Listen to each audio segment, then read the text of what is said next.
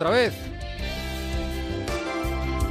Alsina, don Carlos, saludos de nuevo. Hola otra vez, Juanra. Como estamos en la semana de la vuelta al cole, te voy a contar la historia de una estudiante. Paloma Noyola. Ahora tiene 15 años, se hizo famosa en su país cuando tenía 12 y a punto estuvo de ser lo que llamaríamos un juguete roto. Pasó de celebridad admirada por sus compatriotas a gran decepción nacional, según dijeron los diarios sin que ella naturalmente pidiera ser ni una cosa ni la otra. Paloma Noyola vive en Tamaulipas, México, en un suburbio de la ciudad de Matamoros, con sus siete hermanos y su madre Guadalupe, que se dedica a pepenar cartón. Pepenar es, como dicen allí, a recoger cartón, aluminio, chatarra, para venderla.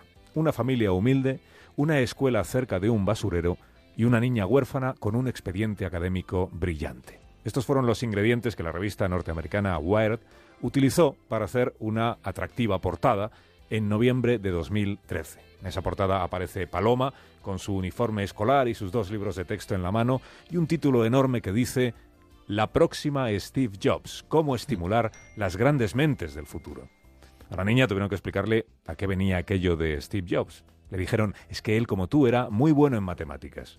Y ya está, hasta ahí llegaban las similitudes. Pero aquella portada tuvo tanto eco en México, la niña pobre que lleva dentro un genio, que en adelante los medios la llamaron la niña Jobs. Y hoy siguen haciéndolo. La destreza de Paloma a sus 12 años en matemáticas la había acreditado el examen de evaluación del curso anterior, una prueba nacional para medir la competencia de los alumnos y de los colegios. Cuando llegaron los resultados a su escuela, el director dio un brinco y se fue corriendo al aula de uno de sus maestros, Sergio Juárez. Le dijo, no se lo va a creer usted, pero una de sus estudiantes es la mejor de todo México.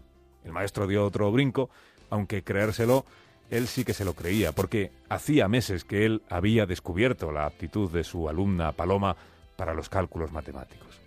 Y si de algo podía sentirse orgulloso él, era de haber hecho crecer esa aptitud, de espolear el afán de saber de su estudiante y de todos los demás estudiantes de la clase. Es hora de contar que aquel reportaje tan comentado de la revista Wired en realidad no trataba sobre las penurias de la familia de Paloma, ni siquiera sobre su potencial para acabar siendo una Steve Jobs. Todo eso se contaba ahí, sí, pero el protagonista del reportaje era el maestro, Sergio Juárez, jovencísimo maestro, nacido en el mismo Matamoros y crecido a dos pasos de la escuela, junto al mismo basurero donde vivía la familia de Paloma y de la mayoría de sus alumnos. Sergio siempre había sentido la necesidad de motivar a los chavales para que aprendieran. Él empezó dando clase como le habían enseñado, o sea, cogía la tiza, escribía el título de la lección en la pizarra y les iba explicando a los alumnos lo que debían aprender en la confianza de que lo aprendieran. Pero luego volvía a su casa y se ponía a trastear en Internet en busca de ideas nuevas para probar con sus alumnos. Y fue así como dio con las enseñanzas de Sugata Mitra, un físico indio de Calcuta, que se especializó en computadoras y que allá por el año 99, cuando trabajaba para una empresa de programación, inventó, casi sin querer, una corriente pedagógica. Él no era maestro, él solo sentía curiosidad por ver qué pasaría si se ponía delante de un ordenador a chavales que jamás habían usado nada parecido. Como su oficina estaba en un barrio humilde de Nueva Delhi, él se animó a hacer el siguiente experimento. En una pared que daba a la calle abrió un hueco y allí colocó, como si fuera un cajero automático, un PC, un ordenador con la pantalla, el teclado, el ratón, año 99, con una única advertencia. Solo podían utilizarlo los críos. Eso fue todo y se quedó allí esperando a ver qué sucedía. Lo que sucedió fue que los chavales fueron apareciendo en grupos de amigos a ver qué diablos era aquello que habían puesto en la calle. Como no había nadie que se lo explicara, le daban a las teclas, al ratón lo tocaban todo, y a medida que aquella máquina iba respondiendo a lo que ellos toqueteaban, ellos iban preguntándose unos a otros cómo continuar, y al final aprendían a utilizar ese aparato sin que nadie les hubiera enseñado. El experimento lo bautizó su gata Mitra como HIW, o sea, Hole in the Wall, el agujero en la pared, y con el tiempo pasó a ser un movimiento educativo que cautivó a organizaciones internacionales, a personas muy influyentes y que está en el origen de muchas de las iniciativas que hoy están vigentes en el mundo. La filosofía es esta.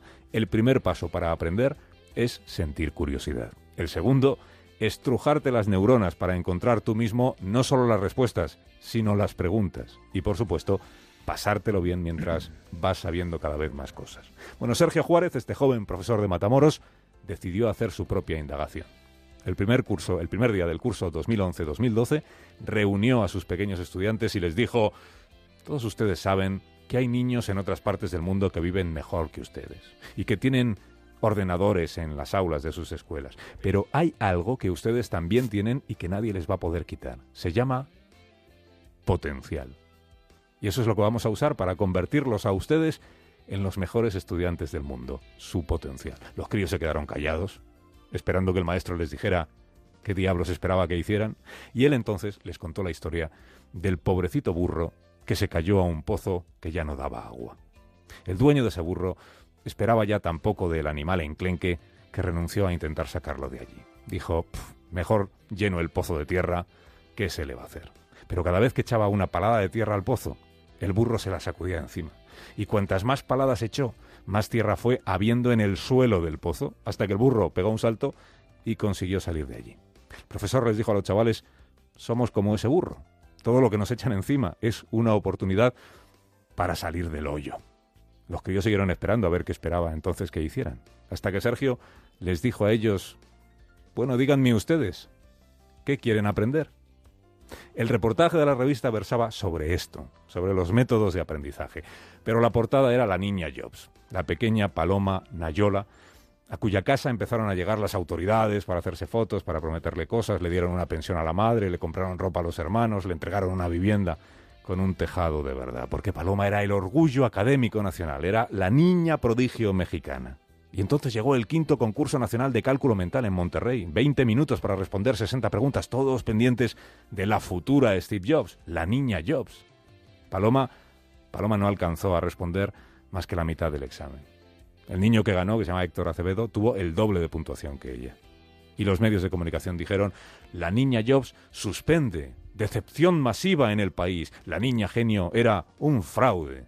Y Paloma se volvió para Matamoros, a su casa llena de hermanos, y a su pequeña escuela y nunca se volvió a saber más. Han pasado tres años. Y me alegró leer esta semana en el Universal un artículo titulado Niña Jobs supera la presión. Y ahí sale Paloma, que va a cumplir ahora 15, que ya cambió la escuela por el instituto y que aparece ahí contando que es verdad, que lo pasó muy mal cuando todo aquel revuelo de la revista y del examen que no consiguió aprobar. Pero también cuenta que siguió adelante y que ahora recuerda aquello como un empujón para formarse todavía mejor. Aunque ella no lo dice, yo al leerlo me he acordado del burro que se cayó al pozo. Y sobre todo de Sergio, el maestro que se lo contó. El maestro empeñado en aprender a enseñar.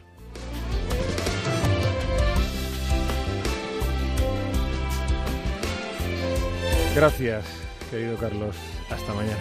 Hasta mañana, Juanra. Más de uno. Juan Ramón Lucas y Carlos